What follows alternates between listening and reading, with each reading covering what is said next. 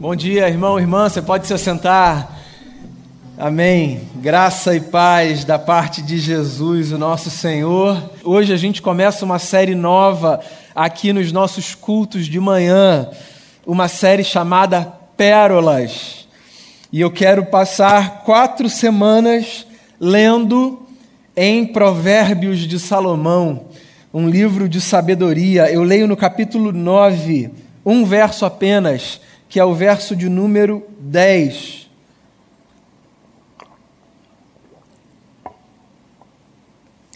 Provérbios capítulo 9, verso 10. Diz assim o texto: O temor do Senhor é o princípio da sabedoria, e o conhecimento do santo é entendimento. Vou ler mais uma vez.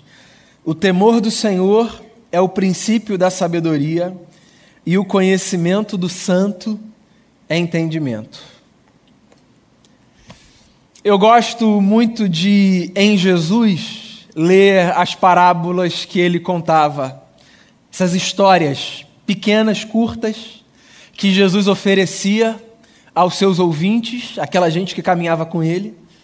Histórias, diga-se de passagem, muito simples, pouco elaboradas, pouco sofisticadas, histórias do cotidiano, mas que carregavam em si preciosidades. As parábolas eram a forma de linguagem mais utilizada pela população camponesa e simples daquela região do império onde Jesus vivia. Era uma forma de comunicação que não demandava sofisticação, erudição, palavras comuns, ilustrações do cotidiano daquela gente, mas que carregavam ensinamentos muito preciosos para a vida.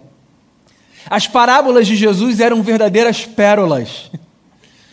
Eu gosto, inclusive, de uma parábola específica de Jesus em que ele compara o reino de Deus a um negociante que sai para buscar pérolas. O reino de Deus é cheio de pérolas cheio de objetos pequenos, invisíveis aos olhos de muitos, porque estão escondidos, mas que, quando encontrados, que, quando descobertos, se revelam valiosíssimos para a vida. Eu gosto de pensar no livro de Provérbios de Salomão como um livro de pérolas. Daí ter dito a você que nesse mês de novembro, daqui até o final do mês, nós passaremos domingo após domingo conversando a partir de algumas pérolas de Provérbios de Salomão. Se você não está familiarizado com esse livro em especial, o livro de Provérbios é um compilado de pequenas lições de sabedoria. A gente chama de Provérbios de Salomão porque, tradicionalmente, acredita-se que a maior parte dessas pérolas foi oferecida por Salomão, o homem que a Bíblia chama de o mais sábio de todos os homens do seu tempo. Porque enquanto rei, certa vez, ao fazer um pedido a Deus, pediu que Deus desse a si não força, poder ou capacidade estratégica para dominar as nações, mas sabedoria para governar o seu povo. E esse pedido de Salomão a Deus foi tão precioso que, segundo o texto, o Eterno deposita sobre ele uma porção inigualável de sabedoria. E Salomão é esse rei, filho de Davi, que fica conhecido na história, a despeito dos seus muitos erros, diga-se de passagem, como o homem mais sábio que a Bíblia narra. E aí aqui a gente tem uma das muitas pérolas desse texto, desse compilado o temor do Senhor é o princípio da sabedoria, e o conhecimento do santo é entendimento. Eu acho que você vai concordar comigo se eu disser que das muitas coisas que o mundo precisa, de poucas coisas o mundo precisa tanto quanto de sabedoria. Verdade ou mentira? Nós precisamos de muitas coisas. E das muitas coisas que nós precisamos, de poucas coisas nós, eu e você, precisamos, de poucas coisas nós precisamos tanto quanto de sabedoria. Esse mundo é um mundo carente de sabedoria. Esse mundo, eu ouso dizer, é nos nossos dias um mundo que valoriza a tolice, que é a antítese da sabedoria. De modo que num mundo como esse, se nós buscarmos e encontrarmos sabedoria, nós encontramos algo de valor inestimável para a vida. Eu gosto, por exemplo, das palavras de Tiago, irmão de Jesus, que certa vez disse que sabedoria é uma das coisas que, se nós pedimos a Deus, Ele nos dá sem medida, sem reserva. Se nós pedimos a Deus sabedoria, esse é o tipo de coisa que Ele derrama abundantemente sobre o nosso coração. Existem coisas que nós experimentamos em medida pequena, certo? Em doses homeopáticas, um pouquinho aqui, um pouquinho ali. Por exemplo, nós não temos, eu imagino, toda a riqueza que nós gostaríamos de ter nos nossos melhores sonhos. Não necessariamente realizamos todos os nossos desejos, aqueles que escrevemos e que guardamos no coração no curso da nossa vida. Mas podemos ter, segundo a Bíblia, uma porção sem medida de sabedoria, essa virtude escassa, rara, mas cara e necessária. Por sinal, do que, que a gente fala quando a gente fala de sabedoria? O que significa ser uma mulher sábia? O que significa ser um homem sábio?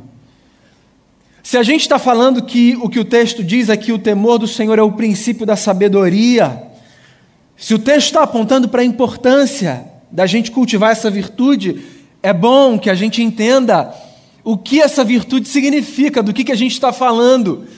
Você sabe por quê? É bom a gente gastar um pouquinho de tempo nisso? Porque a sabedoria, por mais que seja uma virtude desejada, é muitas vezes também uma virtude mal compreendida. Pois é, tem muita gente que acha, por exemplo, que sabedoria é sinônimo de conhecimento. Só que sabedoria e conhecimento não são a mesma coisa. Conhecimento, por exemplo, deriva da curiosidade e do nosso movimento por recebermos informações novas que antes nós não tínhamos. Então, há pessoas que têm muito conhecimento, que falam sobre muitos assuntos, que têm uma capacidade cognitiva invejável e que são capazes, por isso, de de armazenar informação não apenas sobre a sua área, mas sobre diversas áreas. Você já deve ter se deparado com gente assim, gente que fala sobre tudo, e fala mesmo, fala mesmo. Você conversa sobre história, a pessoa sabe conversar com você, você conversa sobre física, a pessoa sabe conversar com você. Você conversa sobre literatura e ela sabe conversar com você. Você fala sobre geografia política e ela tem uma informação para te dar. Você fala das futilidades da vida e ela conhece, mas não necessariamente é contada por você entre as pessoas sábias, verdade ou mentira? Porque conhecimento é uma coisa e sabedoria é outra. Conhecimento vem da curiosidade, dessa abertura que a gente se propõe para receber de um mundo tão vasto, tão plural e tão rico, informações que antes nós não tínhamos. A Bíblia não é um livro de conhecimento. A Bíblia não é um livro que existe para dar para a gente informação. A Bíblia é um livro de sabedoria. A Bíblia passa a ser um livro de conhecimento para aqueles e para aquelas que se aproximam das suas páginas, tão somente na tentativa de conhecer Deus, de uma perspectiva cognitiva, sabe? A Bíblia vira um livro de conhecimento, por exemplo, para as pessoas que desejam obter informação histórica sobre um povo e desejam desenhar e memorizar doutrina, dogma. Livro de conhecimento. A Bíblia é um livro de conhecimento para a pessoa que se satisfaz com a memorização dos seus versos. Tem gente que é capaz de citar qualquer versículo bíblico, sem que necessariamente consiga viver aquilo, levar para sua caminhada, para o seu dia a dia. Talvez esse alguém nem saiba, mas fez da Bíblia um livro de conhecimento. Ela não se propõe para isso. A Bíblia se propõe para ser um livro de sabedoria. E se o conhecimento deriva, como eu disse a você, da curiosidade e da obtenção de informação, a sabedoria, por outro lado, ela deriva da sensibilidade e da maleabilidade. É isso. Quando a gente fala de sabedoria, a gente não fala sobre o desejo de uma pessoa de obter informação nova.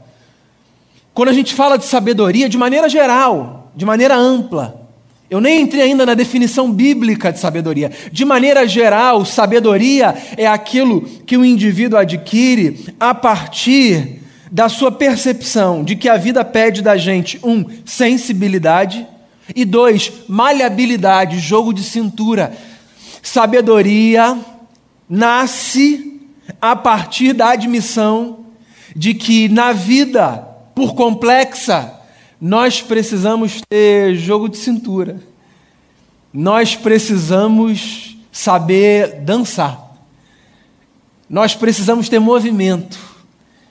Nós precisamos saber que a jornada da vida é muito complexa para que ela seja lida e, consequentemente, encarada a partir dessa lógica de causa e efeito, dessa dinâmica de preto no branco. A vida pede da gente sensibilidade. Se você parar para pensar, você vai concordar, possivelmente, que todas as pessoas sábias que você conhece são pessoas, em alguma medida, sensíveis. E quando eu falo sensível, eu não falo emocionalmente sensíveis.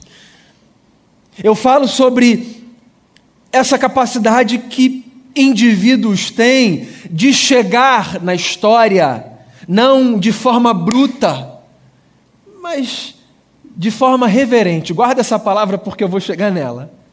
Sensibilidade. A vida pede da gente sensibilidade. A vida pede da gente maleabilidade. Tem uma fala do Nietzsche em uma das suas obras que eu acho muito bacana, que ele fala exatamente sobre isso.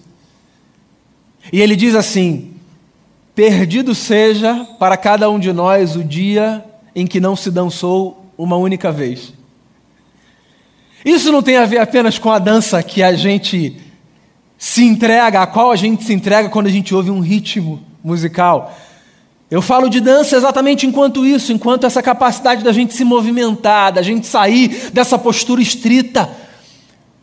Você já deve ter percebido isso, né?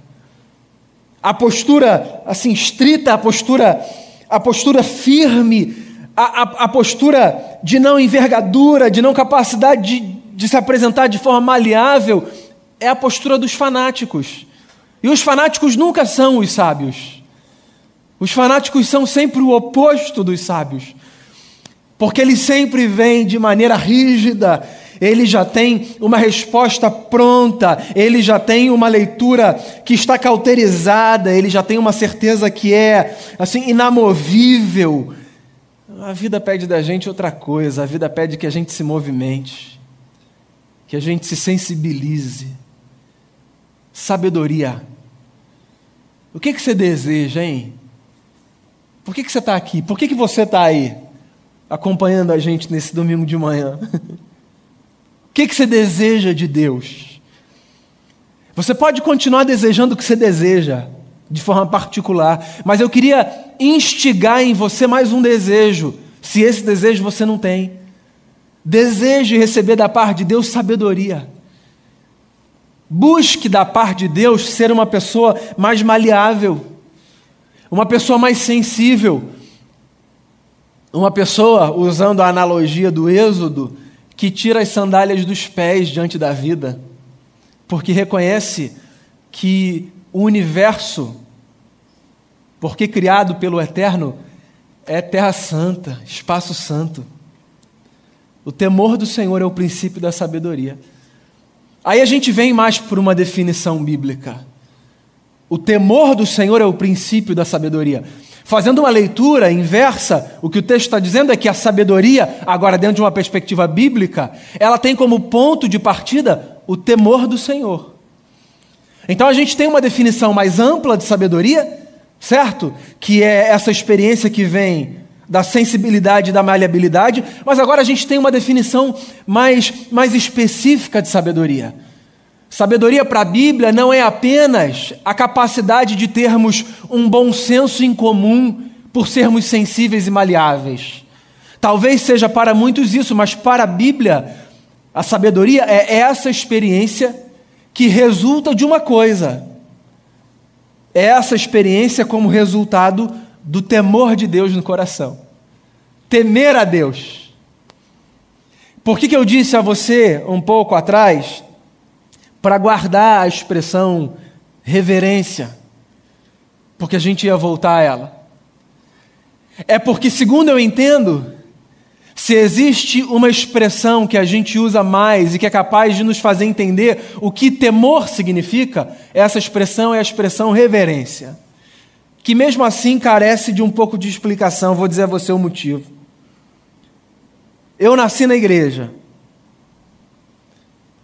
e eu cresci num contexto em que, por exemplo, por reverência, se eu passasse pela porta de entrada do templo, falando nesse tom, eu tomava uma advertência. De qualquer oficial que estivesse na porta, de qualquer pai de amigo que me visse falando alto, rindo, correndo na casa do Senhor. Não sei se você cresceu nesse contexto. A justificativa era: esse lugar aqui pede reverência. Essa é a casa do Senhor. Então, por favor, não corra, não fale alto. Não ria, se possível, não ria. Era engraçado porque assim, as brincadeiras e as conversas descontraídas, elas aconteciam da porta lá do prédio para fora. Para dentro era o lugar da reverência. E por que, que eu estou frisando isso? Porque dentro desse contexto pedagógico no qual eu cresci, religioso, reverência era sinal de seriedade. Era uma espécie de chamada compostura física, sabe? Reverência. Tenta não entrar de roupa amassada, não falar alto, não fazer brincadeira, porque isso aqui é a casa do Senhor. Respeito. E eu entendo, olha só, eu entendo em alguma medida a força didática da gente olhar para alguns espaços e a gente simbolicamente relacionar aqueles espaços como espaços mais sagrados. Eu entendo. A gente não chega gritando num hospital. Pelo menos não deve. A menos que você esteja com muita dor, e aí o pessoal vai entender. Mas a gente não vai visitar alguém no hospital gritando, certo? A gente também não chega brincando num cemitério, num sepultamento, num velório rindo, com um lanche na mão. Senta lá, faz um piquenique. Não. A gente. A gente não. A gente, bem, a celebração está acontecendo, o culto está acontecendo. Quem chega depois do momento que o culto aconteceu, em tese, não vai chegar aqui conversando alto, gritando, certo? Existe um certo sentido no qual a ideia de reverência tem a ver com a compreensão do que é adequado para aquele ambiente. Existe, eu entendo, eu entendo lá o ensino da minha infância.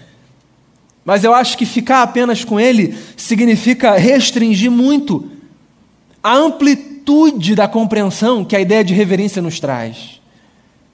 Você sabe por quê? Porque reverência não tem a ver apenas com a capacidade de eu me portar externamente de forma respeitosa ou simbolicamente respeitosa num determinado ambiente. Reverência tem a ver com o reconhecimento de que a vida é feita em muitas partes por um grande mistério. De modo que, se existe uma postura que a vida pede da gente, é a postura do reconhecimento da grandeza, não apenas da nossa história, mas do autor da história, que está sempre onde a gente vai, sempre onde a gente está, sempre de onde a gente parte e sempre onde a gente chega.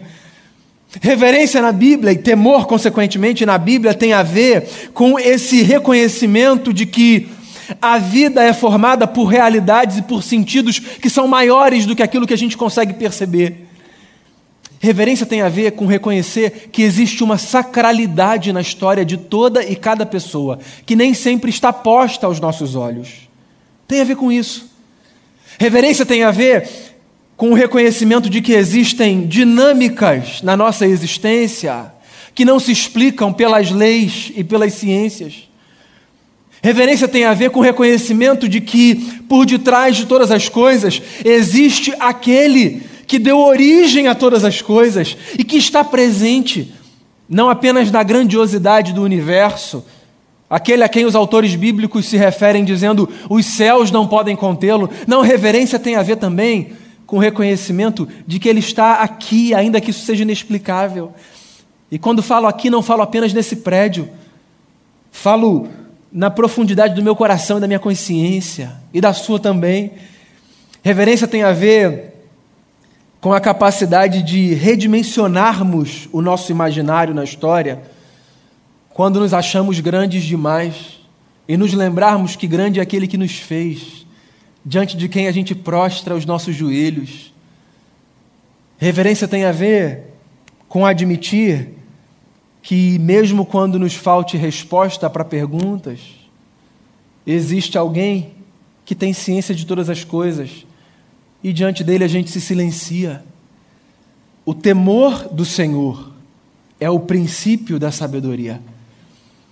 A reverência diante dele é o que dá para a gente a capacidade de sermos contados entre os sábios nessa vida. É disso que a Bíblia está falando. É disso que o poeta está falando. E você sabe, meu irmão, minha irmã, das coisas que me afligem, e há muitas coisas que me afligem, como há muitas coisas que afligem você. Das coisas que me afligem, uma das que mais me angustia é o medo de perder a reverência diante da vida. O medo de tratar a história de forma banal. Vou dizer a você por que eu tenho esse medo. Porque entre as coisas fáceis que podem acontecer com a gente, uma das coisas mais fáceis é a tragédia de transformarmos a vida, que é um grande milagre, um grande mistério, num troço qualquer. Olha só, vê se você concorda comigo. A vida de todo mundo é feita de rotina. A minha, a sua, a de quem acompanha de casa, de quem vai ouvir, a de quem a gente não conhece. Todo mundo vive de rotina. Talvez você tenha mais rotina ou menos rotina do que os outros. A sua rotina seja mais rígida ou menos, é isso que eu estou falando. Mas todo mundo vive a partir de rotinas básicas, a saber, todos dormimos, acordamos, nos alimentamos, trabalhamos, estudamos, nos encontramos com pessoas, nos despedimos de pessoas, dormimos, acordamos, nos alimentamos, trabalhamos, estudamos, nos encontramos. Certo? Você sabe o que a rotina faz de efeito colateral negativo? Banaliza a vida. Banaliza. A rotina faz com que coisas que são absolutamente preciosas entrem no automático. Você quer ver como isso é verdade?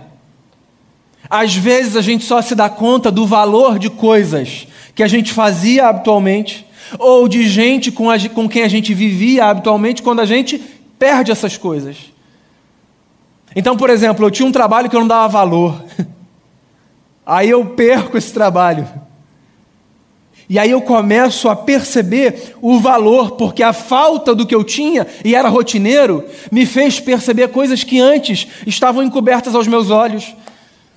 A minha falta de sensibilidade, a minha falta de reverência diante da dádiva e da bênção que é poder trabalhar, me fazia colocar aquilo no automático e deixar de reconhecer a grandeza, a beleza e a importância daquilo na minha vida. Se você pensa que essa experiência do trabalho é a mais angustiante? E quando isso acontece com os relacionamentos? Quando muitas vezes na vida a gente só descobre um valor depois que a gente perdeu o objeto valioso, o ser valioso. Ou perdeu porque a história fez assim, ou perdeu porque a morte se impôs e levou alguém. E é engraçado como o cheiro com o qual a gente convivia faz uma falta, antes a gente nem, nem parava para pensar nisso. E às vezes, até os conflitos fazem falta. Quantas vezes em gabinete eu ouço pessoas dizerem assim acerca de pessoas que perderam? Eu sinto falta até de brigar, pastor, com fulano. Faz tanta falta. Faz, faz. Porque a vida é muito preciosa. E mesmo os nossos relacionamentos rotineiros, habituais, do dia a dia, eles são sagrados. Mas é que a rotina faz a gente perder a consciência da sacralidade. E é por isso que esse provérbio é uma pérola. Porque o que esse provérbio está dizendo para a gente é que se tem um negócio que a gente não deve perder, para a gente continuar caminhando com sabedoria é o temor. O temor do Senhor é a reverência. E temor do Senhor não significa apenas eu olhar para Deus e dizer o Senhor é grande ou me prostro diante de ti. Temer a Deus significa olhar para a vida criada por Deus, para o universo feito por Deus, para o meu próximo que carrega em si a imagem de Deus e admitir que existe uma sacralidade na história de toda e de cada pessoa por isso que a vida de Jesus de Nazaré me fascina profundamente. Jesus sempre tratou a vida de toda e cada pessoa com sacralidade, com sacralidade.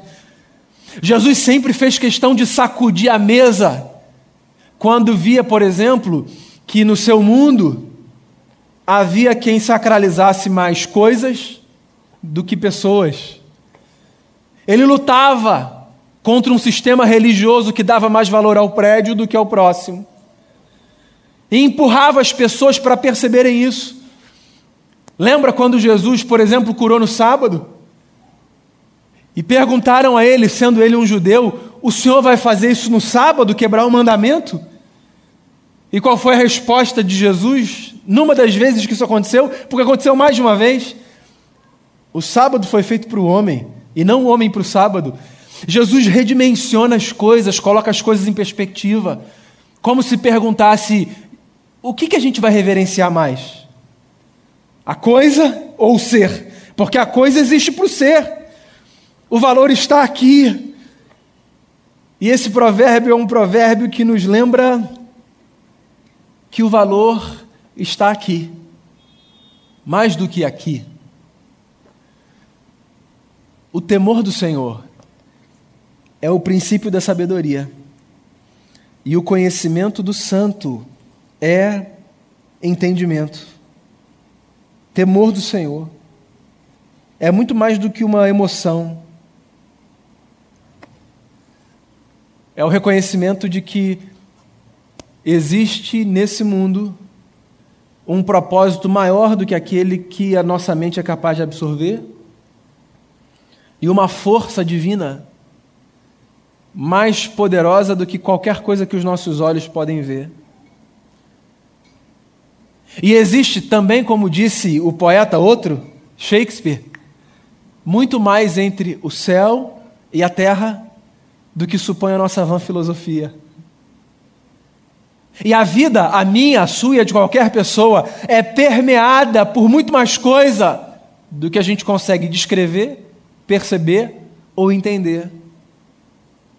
De modo que, se eu desejo ser sábio, como sábio foi o meu mestre Jesus de Nazaré, então eu preciso admitir que o ponto de partida, mais do que mera sensibilidade e maleabilidade, que me um bom senso, o ponto de partida é tirar as sandálias dos pés e reconhecer que não apenas o mundo, mas a minha história, a sua história e a história de qualquer pessoa é terra santa, sagrada, porque é na minha história e na sua história e na história de qualquer pessoa que Deus habita e faz morada.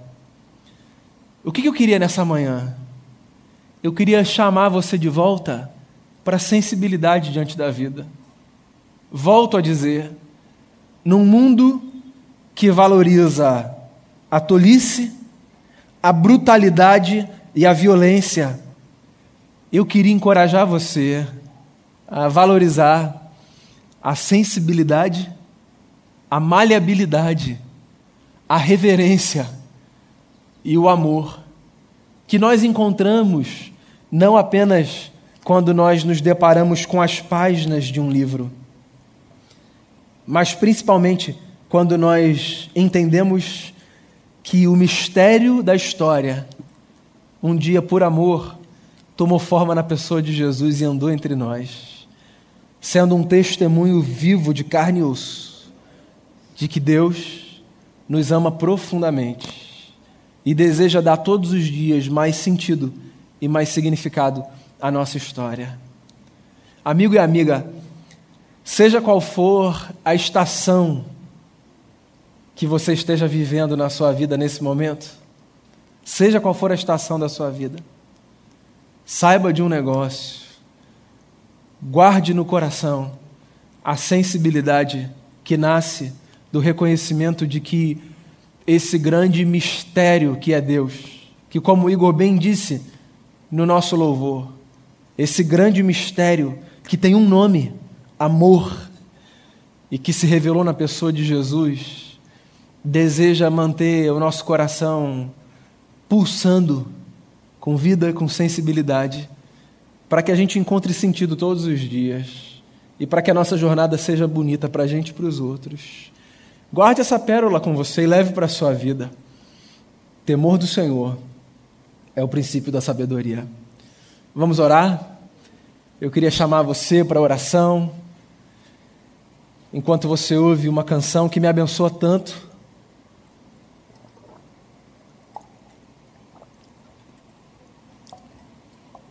Eu queria que você colocasse a sua vida diante de Deus.